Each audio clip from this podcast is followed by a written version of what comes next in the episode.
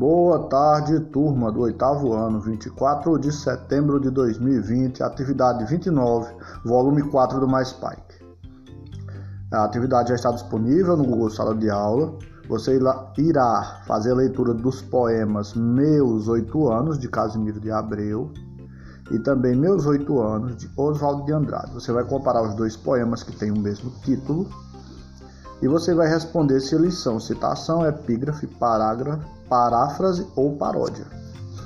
Para a segunda questão, você fará a leitura de imagem. Você tem duas imagens e vai responder também se elas são comparação, cópia, imitação ou intertextualidade. Depois você tem mais uma imagem para a terceira questão e ao lado da imagem um trecho de uma canção de Rita Lee, Mania de Você. Você vai responder se esses dois elementos são alusão, intertextualidade, paráfrase ou paródia. Hoje, para responder à atividade de hoje de língua portuguesa, é necessário que você revisite a nossa aula passada, onde vocês pesquisaram sobre o que era inter intertextualidade e seus elementos. Analisem, vejam a atividade que vocês responderam, ela vai ajudar na resolução da atividade de hoje. Pensamento do dia: motivação é aquilo que te faz começar. Hábito é o que te faz continuar. Jim Rian. Bons estudos.